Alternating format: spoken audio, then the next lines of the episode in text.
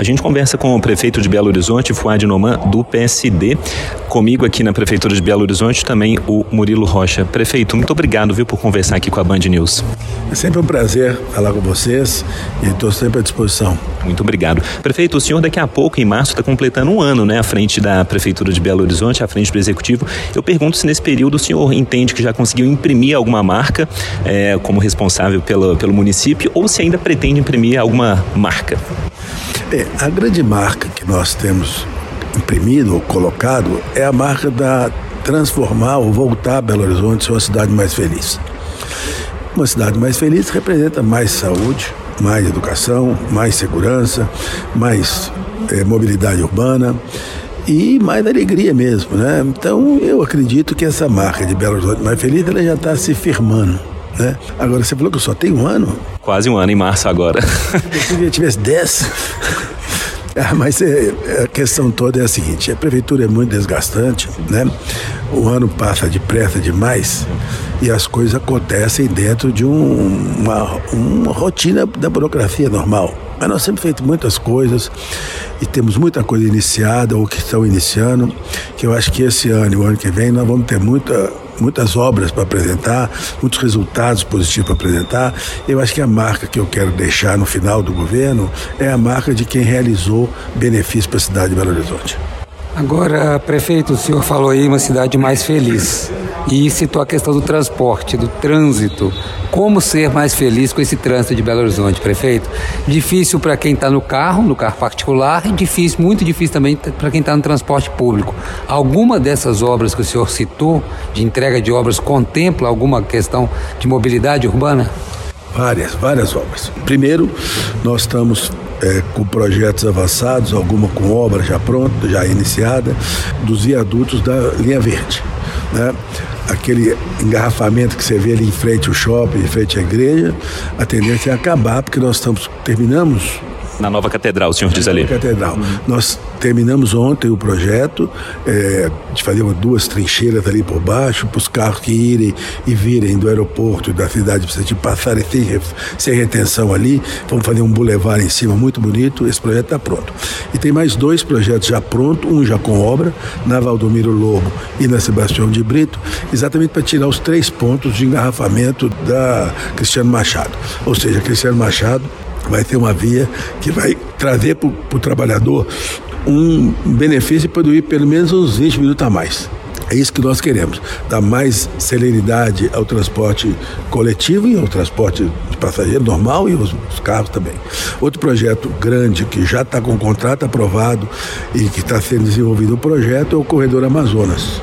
É, nós vamos fazer ali um corredor para ônibus, ali é um, um ponto complicado. Então a gente quer exatamente tirar os ônibus, liberar os ônibus para ter uma, uma tráfego mais rápido e deixar a via mais limpa para os carros. Também são dois movimentos importantes.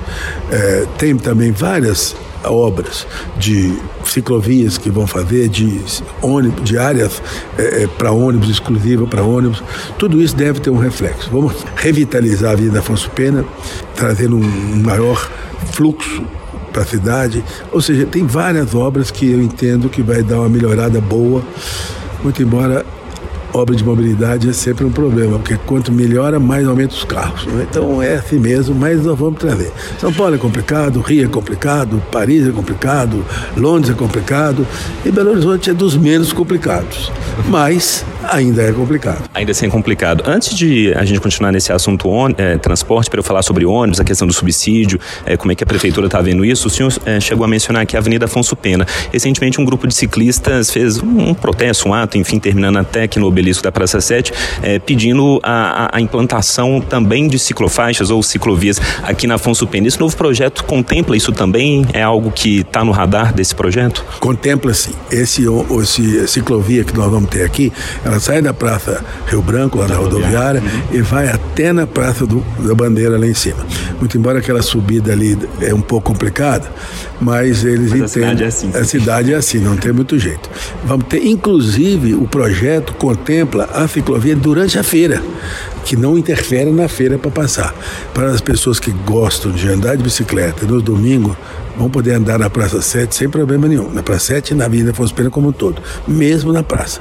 Então, são várias ciclovias que estão sendo feitas, várias obras, porque nós vamos revitalizar o centro como um todo. Então, tem várias obras previstas. Afonso Pena vai trazer ciclovias. Sim. Essa questão do transporte que a gente falou, subsídio, o prazo termina em março. A Câmara de Belo Horizonte, inclusive, aprovou um projeto que permitiria a prefeitura encampar o transporte coletivo caso não resolva essa situação. Imagino que a prefeitura não queira esse abacaxi. Então pergunto, como resolver esse abacaxi da tarifa de ônibus, prefeito? Bom, a tarifa de ônibus até agora nós temos feito uma redução da tarifa de ônibus em cima do subsídio. Na realidade, o subsídio ele não é um dinheiro para as empresas, ele é um dinheiro que diminui o preço da passagem. A passagem hoje está custando R$ 6,45, 7 reais. É, nós achamos que é muito alto para o trabalhador. Então mantivemos ela em 4,50 e a prefeitura coloca os três reais que faltam e isso representa o subsídio. Esse subsídio foi feito em março do ano passado ele contempla até março desse ano. Só que janeiro, fevereiro e março o valor reduzia.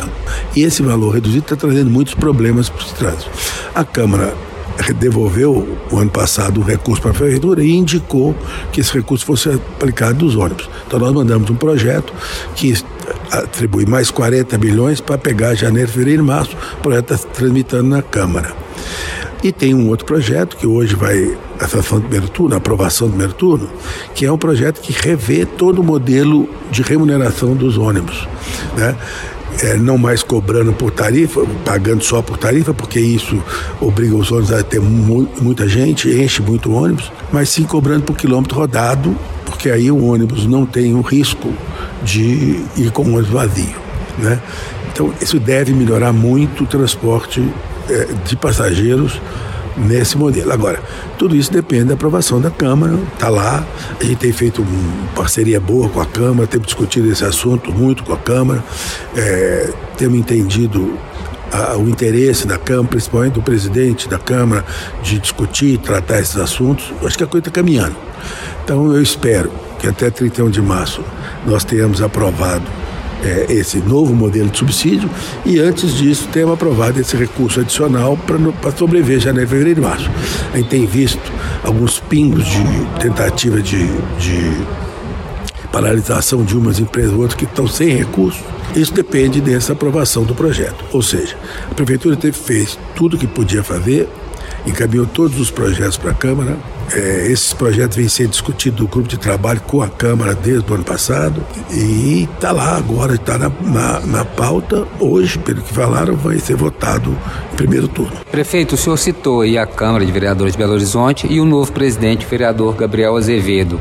Como que está essa relação? Está uma relação transparente? Está uma relação... A gente sabe que o vereador Gabriel Azevedo, abertamente, ele fala que tem intenções, inclusive, de ser prefeito de Belo Horizonte em 2024. Está uma relação, vamos dizer, transparente, direta? Ou o senhor vê algum tipo aí de, talvez, de uma né, interferência justamente em razão das pretensões eleitorais do atual presidente da Câmara? Bom, se ele está preocupado com a minha, eu, a minha, hoje eu não falo em reeleição, nem imagino que isso possa acontecer. Hoje, é, agora, 24 a gente vai ver. A relação com o presidente da Câmara é muito boa. O que eu sinto mesmo é que o presidente tem muitas ideias parecidas com as minhas para Belo Horizonte. E tem lá o rito da Câmara que a gente não pode desconhecer. Né? A Câmara tem um procedimento que precisa cumprir. Então eu não tenho nenhum problema com ele, acho que ele não tem nenhum problema comigo. Todas as oportunidades que nós temos de encontrar é uma conversa sempre agradável, franca, e eu espero que continue assim. Né? As pretensões dele são legítimas. Né? Toda pessoa tem intenção, interesse em ser candidato a prefeito, deve candidatar, deve fazer seu processo e que a população faça o seu julgamento lá na hora da, da abertura da urna. Mas eu diria assim que a, a relação com a Câmara é uma relação hoje muito é, é, aberta, muito tranquila, muito calma, muito transparente. E o senhor vai buscar a reeleição em 24? Falou que está longe, mas está logo aí também, né, prefeito? Olha, eu sempre digo que governante que precisa da reeleição deixa de governar. Eu quero governar. Eu tenho muitas obras para fazer, tem muita realização que eu quero fazer em 23 e 24. E aí, depois disso, quando chegar lá mais perto, eu vou avaliar e eu quero ter o direito de escolher. Se eu sair, eu fico. Hoje minha tendência muito maior é sair. Mas É, diz que na política você entra por conta dos amigos e não sai por conta dos inimigos, né? Como eu não estou fazendo muitos inimigos, eu posso pensar em sair. Agora, prefeito, imagine que quem está nos escutando aqui na Band News nesse momento, está escutando o senhor falar de cidade feliz, a gente falou do problema do trânsito, e muita gente também pensa, poxa, ele está falando cidade feliz, Belo Horizonte está uma cidade tão feia, tão suja, o centro tão degradado, o centro da cidade, a questão dos moradores de rua também, que não é um problema exclusivo de Belo Horizonte, mas é impressionante a explosão de moradores de rua no centro e também em bairros que antes não tinham moradores de rua. Como que a prefeitura está vindo para essa questão, tanto da deteriorização física, vamos dizer, da cidade, da questão central, como também dessa questão sensível que é dos moradores de rua? Em primeiro lugar, é preciso entender que a situação de Belo Horizonte, do centro de Belo Horizonte, ela é uma situação muito melhor do que os outros centros das cidades mais antigas.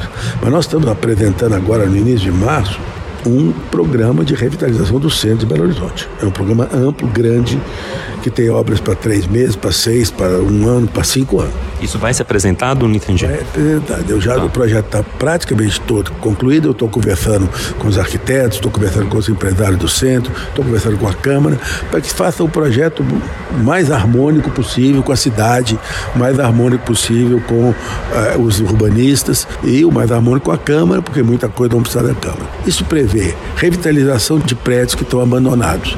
Inclusive, eu tive em Brasília com a ministra da Gestão e solicitei a ela que os prédios do governo federal que estão em Belo Horizonte desocupados, que ela ou providencia a revitalização deles e dê um destino, ou passa para a prefeitura que eu faço isso. Então, ela acha que essa é uma política da prefeitura, mas que ela precisa estudar um pouco mais. Nós vamos fazer agora a obra ali da rua Sapucaí, vamos fazer Afonso Pena, vamos melhorar muito a questão de eh, sinalização, de iluminação, ou seja, o, o trato da, do centro de Belo Horizonte eh, vai fazer a revolução do centro. Nós queremos moradia, queremos que as pessoas que vivam, trabalhem no centro possam morar no centro. E para isso, esse programa de revitalização é importante e nós precisamos fazer alguns projetos de lei junto com a Câmara. Já temos conversado com o presidente da Câmara sobre isso e também temos encontrado a, a boa vontade da Câmara. Então, ela está indo, eu diria assim, num processo, não é uma coisa simples, não é uma coisa complexa, custa caro, mas que é necessário que seja feito. Mas aí, no caso dessa revitalização do centro, por exemplo, imagino que seja uma coisa muito ampla, o senhor mesmo falou que demoraria muito. E obra no Brasil, de uma maneira geral, é uma coisa que demora. Eu vou pegar um exemplo recente aqui da Prefeitura de Belo Horizonte, via 710. Só agora liberou o último trecho, a obra começou em 2014, quer dizer, quase 10 anos para liberar aquela via. E aí? Bom, você tem que entender que a ação da prefeitura é limitada por uma série de coisas principal problema da 710 foi desapropriações. Desapropriações que dependiam de manifestação da justiça. E nós tivemos muita dificuldade para fazer isso. Dependia também de pagamento do, da indenização. E desde que nós entramos, nós enfocamos muito isso. Então eu diria para você o seguinte: nesse último ano, nós concluímos a 710. Finalmente. Finalmente. Agora, é de fato Algumas obras são complexas, algumas obras são demoradas. Esses projetos que eu falei aqui da, da linha verde, ele podia já estar tá pronto há dois, três anos atrás. É, mas existe uma burocracia, existe uma série de restrições meio ambiente, da Secretaria de Regulação, da Infraero, tem um monte de coisa que eu tenho que levar e trazer e levar e trazer. Só para você ter uma ideia, para reformar a Praça Rio Branco, eu preciso de levar três vezes a meio ambiente, a IFAM, a não sei mais o que. Eu quero limpar aqueles monumentos, não consigo porque o pessoal de patrimônio diz, não, peraí, tem que fazer um projeto completo, não sei o que, não sei o que. Então, nós estamos fazendo o que é possível. Nós criamos aqui um grupo de coordenação dessas operações exatamente para acertar. Quando nós chegamos aqui no segundo mandato do Calil, eu era vice-prefeito ainda, eu montei um grupo, que você chamou que era super secretário uma vez, o que não era, mas exatamente para fazer isso. Nós estávamos com o problema do centro de saúde. Por quê? Porque nós tínhamos nove terrenos parados sem, sem autorização de alvará para eles e não podia começar a obra. O que, que era? A regulação urbana mandou para o meio ambiente um e-mail e o meu e-mail não viu o e-mail, está seis meses parado o e-mail. Não pode. Ah, tem um problema que depende da cúria metropolitana, porque o terreno. Vamos começar com o Papa, com o bispo, desculpa.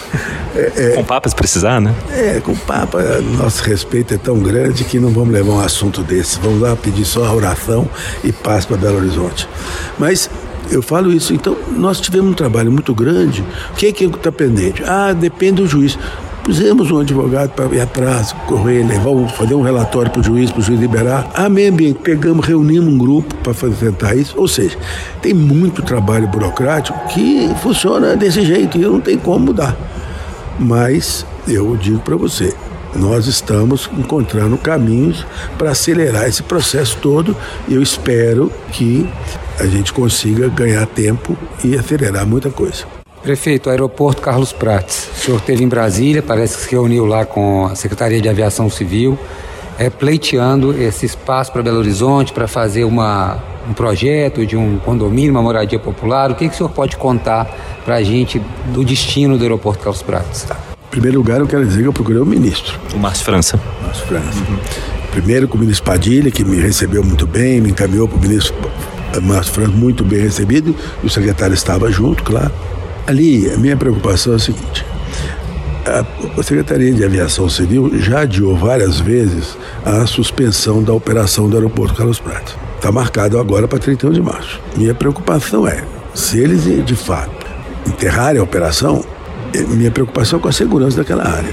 Aquilo ali tem uns 52 hectares que, se nós deixar em 15 dias, está ocupado. Então, eu fui lá apresentar para o ministro a minha preocupação com isso, dizer para ele que talvez ele precise de fazer um movimento de segurança, aquilo ali, e se eles não tiverem uma utilização para aquilo e não quiserem fazer nada com aquilo, com aquele espaço, que eles cedam o espaço para a prefeitura, que nós temos vários projetos para lá. É, e eles estão avaliando, estão estudando. Eu espero que uma das três coisas aconteça. Mantenha o aeroporto funcionando, bem, do jeito que está, não mantenha, mas ele providencia segurança e tente fazer alguma obra lá, ou repasse para a prefeitura, que eu faço. Os projetos que a prefeitura tem seriam o que lá? Pra... O projeto lá é o seguinte, são três áreas, ali é um aeroporto muito grande. As áreas em frente ali, a, é um projeto ainda preliminar. A área em frente ao anel rodoviário, eu queria criar uma área de logística, alguma indústria não poluente que precisa daquele espaço, porque está muito perto do anel, é muito fácil de sair e voltar. O meio ali, eu quero fazer hoje uma grande floresta, um grande parque, com muitas árvores, área verde, com áreas de passeio. E no canto de cá, que dá para o bairro, é moradias populares. Eu estimo que ali possa construir entre 1.800 a 2.000 moradias ali e fazer uma grande área de lazer, parques, estacionamento, comércio, UPA, centro de saúde e MEI, para poder dar uma utilidade para aquilo e para as pessoas poderem usar aquilo de uma forma área comercial. Tem muita coisa para ser feita ali e, logicamente, depende do terreno.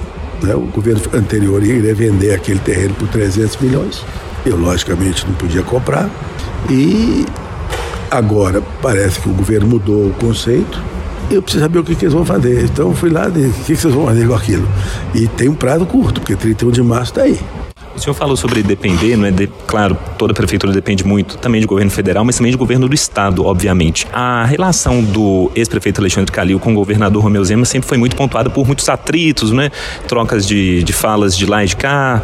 É, como que está essa relação do senhor com o governador Romeu Zema? Eu diria que está muito boa. É? É, convidei o governador para almoçar aqui na prefeitura, ele confirmou que virá. Não, ainda não. Marcamos depois do carnaval. É. Por quê? Porque nós temos muito pleito para o Estado.